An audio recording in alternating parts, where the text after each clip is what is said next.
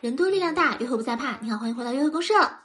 我是起点，我是小南瓜。大家可能有点奇怪啊，为什么我们上一次改版的时候说要把呃片头语给改了，还是没有改？因为我们实在是想不出更好的了。就这十个字简直是太厉害了，太牛了。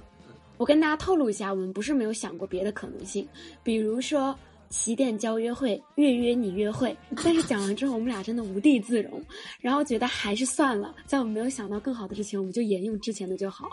我们甚至还用了什么啦啦啦啦啦啦，我是约会的小行家。我觉得听完这一行字，没有任何人想要跟我们聊约会的话题。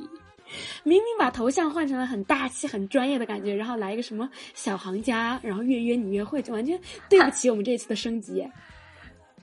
好，三句话让男人为你花一百万，好吗？就从今天开始啊。我下次就这样三三句话，三次约会，让男人为你花一百万。嗯，我下一次准备试一下这个事情。好好，那我们今天啊，按照我们之前承诺过的，蹭热点了。对，这个热点已经距离我们上一次就是宋智雅的那个，他已经距今近了很多。他就是最近黄晓明跟 A B 离婚这件事情。嗯，大家来猜一猜，我们想要聊的是什么呢？好的，为了拖时间，我又。刻意的这个互动口要给大家留多久啊？对，就刻意的，就是又留了一个，大家可以在互动口里面打一下啊，就说大家猜一下，我们太打要打的太多了，我估计大家都不想打，不过没关系啊，就是留个互动口，要说的是什么？好，现在我们揭晓我们的谜题答案，就是我们想聊的是感情中的地位变换，你有的时候是那个弱者。有的时候是那个强者，你有的时候从强变弱，有的时候从弱变强，是什么导致了这些东西？我跟小南瓜会今天会讨论一下这个，也会分享一下我们两个人之间的故事。那我们先来说一下 A B 和黄晓明吧。嗯，小瓜你说说吧，你这个八卦小能手。他们两个最开始的时候应该就是零八零九年那一阵子，然后那个时候 A B 还是没有在大陆就是站稳脚跟，还是香港嫩模的那种身份嘛。然后黄晓明是已经。因为演了大汉天子，可能事业已经如日中天了。所以最开始他们两个爆出来谈恋爱的时候，大家明显是会觉得这个天平是很倾斜的。但是在前两年，这个地位反转到了一个什么地步呢？就是他们俩一起在游轮上面参加一个主办方的活动，A B 在前面走着，黄晓明在背后给他唯唯诺诺的提裙子。包括呃，在一个什么颁奖典礼上面，A B 在上面跟其他的女明星互动，黄晓明在底下给他拍照片，A B 鸟都不鸟他。就是十年间啊，真的就是地位大反转。对，当然我们也不能从这个他们两个人，比如说黄晓明给 A B 提裙子，我们就会推断出说他们两个人在家里的地位肯定也是 A B 进家门，黄晓明给他拿拖鞋啊，我们不能推，因为 山东男人做不出这事儿吧？对，我们我们山东男人干不出这事儿，就是，然后嗯，但是呢。就是他肯定是有可能是一部分是在公众面前需要表演的一个成分，呃，黄晓明需要表演出一个好老公，他需要表演出一个绅士的样子，愿意为老婆提裙子的一个样子，为愿意为女性提裙子，他不光为 A B 提裙子，他有的时候可能也为赵薇，也为杨幂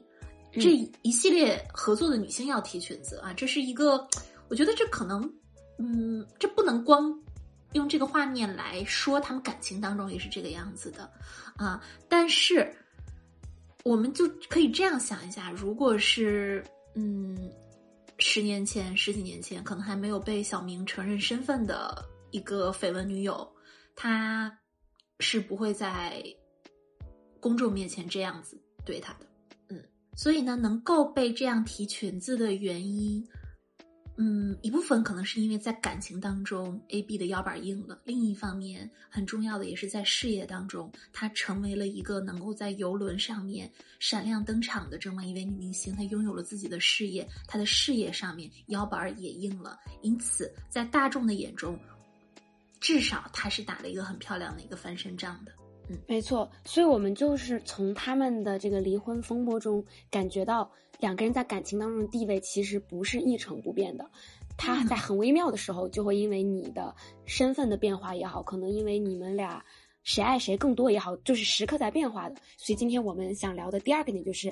你们的这个感情当中的强弱到底会有什么元素来决定？好，那我们在聊强弱双方是由什么来影响的之前，我觉得我们先应该来定义一下强弱的定义。我不觉得，首先我不觉得强，比如说强势一方就是这个人他的社会地位更高。强势的一方就是这个人更有钱，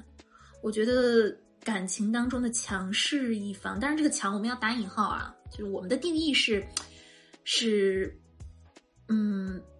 不客观的啊，我们是很主观的一个。我觉得感情当中的强势一方，就是他相对来说对于这段感情的需求感较弱，强势需求感较弱，或者是说。他对这个如何推进，然后这个整整个的把控感更强。比如说什么时候我要跟你在一起，对，什么时候该分，什么时候该离，好像是他在说着更算数一点。更想说他在说算，就是他在这段感情当中，他他说要就可以要，他说不要就可以不要。对对对对对，就很有很很很有自由度。对他自由度更高一点，那这样子弱势一方，也就是说他对于这段感情的需求度更强，或者是这段感情在他人生中不可替代的成分更高一些。他对于这，但是他对于这段感情的走向，他没有较强的一个掌控力，他说了不算。对，所以他也也又因为他呃更依赖这份感情，所以他可能愿意为了对方的那个节奏去改变自己，去迎合对方的需求。嗯，是的。那小南瓜，你觉得在你平时的恋爱关系当中，就是那种正式恋爱关系当中，哈，嗯，你是强势方还是弱势方呢？更多的，我跟你说，你又要跟我说，是我的强弱转换啊，就在一瞬间，你还变体位呢？你还，对，就是一秒钟，我就马上可以由强变弱。就我之前都是强势的那一方 占主导，但是我很快我就能变到弱势那一方，然后这个的转折点就会发生在。我们吵架吵到要分手的那一步，也就是在可能之前我们都处的好好的，然后有一天我们突然就聊聊到要分手的这个地步了。然后可能之前一直都是这个男生说，哎呀，嗯，他还是想为此做出努力，觉得我们都有希望可以改掉自自己的毛病，怎么怎么样的。但我就觉得，我我改不了，我我这人性格就是这样，我我就算改，我也只能改一两周，三三周之后我就又会现回原形，我就不想改了。好，然后可能我就是会拿这些话。把自己包装的很强，然后这个话当真的把男生劝退之后，这个男生说 OK，那就分吧。我马上就又又开始变成弱势的那一方了，就我马上又会觉得啊，就当他真的真的人家被我吓退之后，我反倒又会开始很依赖这段感情。哎，我突然发现你这个的点是，呃，你你需你。你需要我，我甚至认为，就是你在这个感情当中成为一个弱者，就是后来那个翻转，其实是为了你之后再次成为强者做准备。你不是会甘心情愿？什么意思？就是你其实不是要甘心情愿的一直做一个弱者，你做弱者是为了有一天让他更加需求这段关系，那个时候你再重新翻身成为强者，有没有？你有一直做弱者的觉悟吗？我没有，我想想我没有，但是，我我就就是我很搞不懂的，就是比如说有一次，就人家可能我明明可以一直做一个强者的，但我一定要把自己弄到那个弱者的那一步，就人家说说，哎呀不要分不要分嘛，我说我说分吧，我说就 你俩你俩商量还挺有意思的。不要分，不要分，分吧，分吧。哎，想开点大兄弟，我跟你说。我举个例子，就是我可能会故意，我我当时我哎，我觉得我当时搞大学真的是很矫情。我说下个再过一周就是我们在一起的第八个月了，我们就在下周的那一天分吧。然后那个当那个男生可能听完之后也觉得我脑子有点病，然后 他也不想再挽留了。这女的为什么要在这个时候有搞仪式感？然后那就分吧。那个男的一说要分。我马上就怂了，怂，因为然后那个男生可能真的也很生气，我就怂到就是鼓动我身边就所有他联系方式的我的朋友去发短信，再再就是求他再跟我回来，不要走这样子。哦，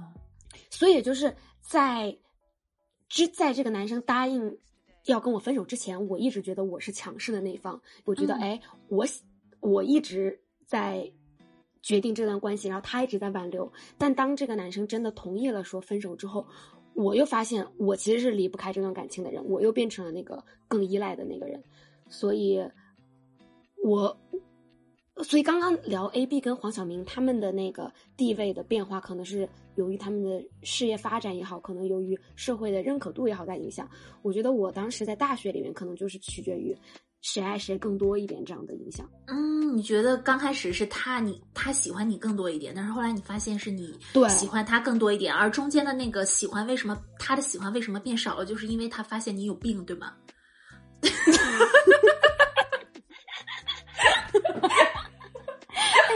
我的故事讲的很赤裸，哎，就是。当然，大家这是一个戏剧效果，就是我为了做节目，只能浓缩到这个地步。只要现实中中，我肯定也不是这么有病啊！大家，我还是要跟大家澄清。就你这个真的很像，就是我感觉我在看一个生物题，还不知道是物理题，就是感觉就是一个密度大一点的和一个密度少一点互相进行渗透，就渗透着渗透着，一个东西小叫咸度大，一个东西咸度小，然后互相渗透，渗透着渗透，那个东西咸度变大了。这个时候，他们俩的那个那个位置，对，就是那个时候，他感觉他智商比你高了，然后 你也立刻就感受到了，就是反差立刻出现，然后你也立刻变成了一个低位者，就挺有意思的。有的时候感情这个高低位，就是这个变化是双方其实都有感知的，谁都别把谁当傻子。嗯，那你呢？你你你有没有出现过我这么急剧的反转，还是你的反转稍微缓 慢一点？啊我我没有在一段感情当中反转的特别厉害，至少我现在不是这种感觉。但是我能感觉，我曾经有一次，呃，大家就也知道嘛，我那个谈了四年的男朋友，嗯嗯，中间其实是闹分手，刚开始是我去猛烈的呃要求复合，他不答应，然后我就消停了。我消停了之后，他过来要这个要这个嗯复合的这个事情。呃，但是我刚刚说这句话的时候，我突然想到了一个点，就是有的时候被追求的那一方，他刚开始是高位的，被追求的那一方，就像我前男友。但是，嗯，当我追到他追到手了，我们两个人在一起了，在这个在一起的过程当中，我感觉到我的这个要把他追到手的这个目标已经完成了。我的精力不太那么多去放到他的身上了，或者是我跟他的相处的模式不像之前那种疯狂追求他的那种模式了。嗯嗯，他这个时候开始更加需要我像之前那样子的去追求他，他需要我舔他，他因为那个样子的他才能爽，他找不到那个爽，他不舒服了。这个时候他开始更需要这份。感情，或者是他更需要我回到之前的那个我，于是他开始变成了感情里的低位者。所以其实也就像很多有时候男生最开始把女生宠宠追求起宠到不行，对你现实生活中没有办法维持那个东西的时候，你反倒女生是那个叫什么由奢入俭难了，开始。对我们不是老说嘛，说那个。呃，追到手了就不喜欢了啊。然后女的女人女性女性的爱来的慢一点，女女性是日久生情。我们经常会有这样的一些的描述，但是大家刚刚从我们听的这个，就是就可以感觉到这些话也可以作为我们今天这个感情高低位的一个角度来看。它其实并不是说谁更爱谁，爱这个东西，我现在有时候觉得两个人的爱是没有办法去放到一个天平上去衡量的，就是。我我对你的爱是我的自己的一套称量系统，你对我的爱是你自己的一套称量系统，这是两个系统，他们是不能放在一个天平上去称的。我觉得可以放到谁的需求有被满足，谁的需求没有被满足。我那时候我需求被满足了，但是他的需求不被满足了，于是他开始变成了更需要这份感情的人。当然，他也有另外一种方式，就是如果这个时候出现了另外一个女的，开始追他，追的非常的疯狂。这个时候，他可能开始能满足他的需求，对他可能就去找那个女的。但是那个时候，这个别的女的没出现嘛，所以他只能疯狂的再让我来满足他的这个需求，还挺有意思的。嗯，对，所以你们的那个强弱其实也是其实等待一个时机了，他也不是真的弱，只要他有时机遇到下一个人，马上你们的地位又会变成反转。是的，这个东西其实一直是在动态的一个变化当中，嗯。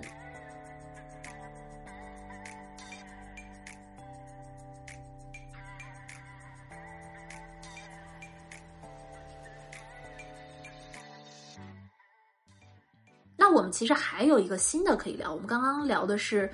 呃，智商问题和需求问题哈，然后聊第三个问题。我的 等等等等，我的故事怎么就直接被归纳成智商？我给大家 share 这个故事的原因是说，like 谁更爱谁，然后导致的强弱，怎么就？他那个他那个爱不是不是原因，是因为他发现你。对，确实也是。不管他由于什么问题，他那个时候爱突然降低了，就但是在小南瓜的系统里面，那个属于爱嘛，啊，那个属于爱。对，但是在我的系统里面，那个是就属于需求。那我们我们再我们再来聊一个第三个系统哈，我们来聊一个，比如，嗯嗯，这也是大家广泛用来呃评价 A B 和黄晓明之间的问题，就是呃社会认可度，就是你的整个人在社会上的这么一个实力。嗯，就像我最开始说的，哎，十年之前 A B 不是还是那种香港嫩模嘛？但他这几年虽然饱受诟病啊，但是起码在大陆、在综艺上、在影视剧上，其实混的算是家喻户晓。他今年不都到北京卫视去当那个春晚主持人了吗？是啊，是啊。所以我觉得也是由于他的这个社会认可度的提高，就他知道了，他现在资源也不愁，事业也不愁，他没有黄晓明一样可以把自己的孩子抚养的很好。他腰杆硬了之后。可能对于黄晓明，比如说以前什么当街骂他的那一套大男子主义，他也他也不会，就是不想忍，他也就可以不忍了。所以，嗯，当一个人他的另外一重的反转，对他的社会认可度较低，他来自于社会的认可较少的时候，他会觉得这个男的就是他的社会。呃，我我不光指 A B 啊，我我也指很多。我就是我这边不是指 A B，我指很多女生，就是她还没有进入社会，没有被社会化的很好的时候，她在大学里面，她遇到一个男生，然后这个男生对她颐指气使，她觉得没有问题，就是这个男生就是我的全部，或者是她即使知道这个男生不是不是她的全部，她也看不见别的世界，因为没有别的正向反馈给到她，只有这个男人能够给到她反馈，她能达到这个女生能达到可能就唯一就是学习啊，就是学习学习，但是如果等他进入了社会之后。四面八方全部都是反馈，这个时候这个男人给到的反馈就相对来说不是说不重要，而是他的占比没有那么高了。那么当社会给你的反馈、给你的愉悦度、给你那种打怪升级的快感远远超过这个男人给你的这个快感的时候，这个时候你可能会有更多更多的勇气去跟这个男的说不，我不接受你的这一套。有的人可能比较幸运，他可能就跟跟这个男人进行一个相互的，呃，磋商啊，或者是两个人商量商量，我们要怎么一起把这一起共同打怪呀？但可能有的人就没有办法去一起共同打怪，我就不想给你正反馈了，你也不想给我正反馈了，不是我们，或者是不是我们不想，而是我们做不到了，因为我们各自都有各自的社会反馈要去一大摊的事情要去忙，我们没有力量去。集中在彼此的身上了。你说是不是因为大家现在越来越多的意识到这个社会认可度在感情当中的决定性因素，所以很多男生事业心重是一直都有，所以现在很多女生开始就是有那种，尤其是深圳女生啊，开始不搞男人就搞，因为这个确实是呃让能够帮助他们在下一段进入感情当中获得更多的主导地位。嗯，我。对钱固然是一个让你在呃一切社会关系当中都腰杆子更硬的一个方式，但是钱绝对不能够代替亲密关系啊。我这里一定要跟大家说，亲密关系能带来的那种温暖啊，是钱所不能替代的。但是钱有一个很好的好处，就是让我们在呃一段不健康的亲密关系当中依然比较有底气去离开吧。嗯，提供了一种底气，不是全部的底气。嗯，让我们在没有办法从亲密关系当中得到价值感的时候，依然有一有钱可以作为你的资源，让你在别的地方能够更加自由自在的去发展自己。嗯，所以可能 A B 当时，我我相信 A B 跟黄晓明一定是很深很深的相爱过的。我我也不觉得，嗯，说是互相利用，嗯，他们俩一定是很深的相爱过的啊，只是。只是 A B 在小的时候，如果在黄晓明那个地方受到了委屈，可能社他的社会资源不足以支撑他去发泄，或者不足以支撑他去呃疏通这种情绪。而长大之后，嗯，不管是在黄晓明的帮助也好，还是在他哎，肯定是他自身的努力啦，自身的努力所得到的社会资源的支持下面，他再在黄晓明那边受到委屈，亲密关系里受到委屈，他就觉得没有关系了，我我是。有更多选择的权利的，这个时候委曲求全，不再会是他的一种选择。嗯，对，所以这也引申到了我们最后一个要聊的点，也就是因为我们自身在不断的变化，所以两个人在这个动态的发展里面的地位也是高高低低的。那要如何去正确的对待自己的另一半，才能有一份更长久稳定的亲密关系呢？嗯，我觉得，呃，我们这个前提是为了。有更长久的亲密关系哈，所以我们是以关系为主题来讨论的。就是想有更长久的亲密关系，是你不要觉得关系是一劳永逸的，你不要觉得感情中的高低位是一成不变的。嗯，呃，关系永远是在动态变化的，所以你要把注意力，你始终要对这个关系的动态有一点点觉察，你始终要明白，哎，你永远不知道哪一秒开始，对方的智商就会 有变化。你你永远不知道哪一秒钟你会泄露你的真实智商。哎，我跟你我跟大家讲一个超级有趣的点啊，就以前我男朋友某一个人男朋友觉得我超，嗯，也不能说他觉得我超聪明吧，总之对我还是有一丝朦胧的神秘感、崇拜。对，突然的有一天，他发现我在百度上搜 “how to dirty talk”。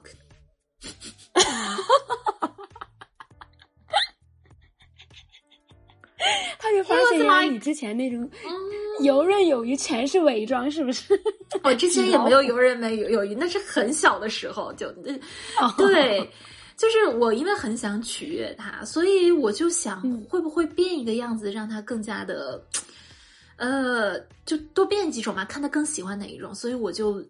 啊，那天想试一下荡妇。啊，然后我就查查找了这个，查找了这个，然后我觉得可能不太不是特别的适合我，啊，呃，但是过了很久，有一天就是 iPad 那个，我百度后来也没有怎么上了。有一天他来我家，嗯，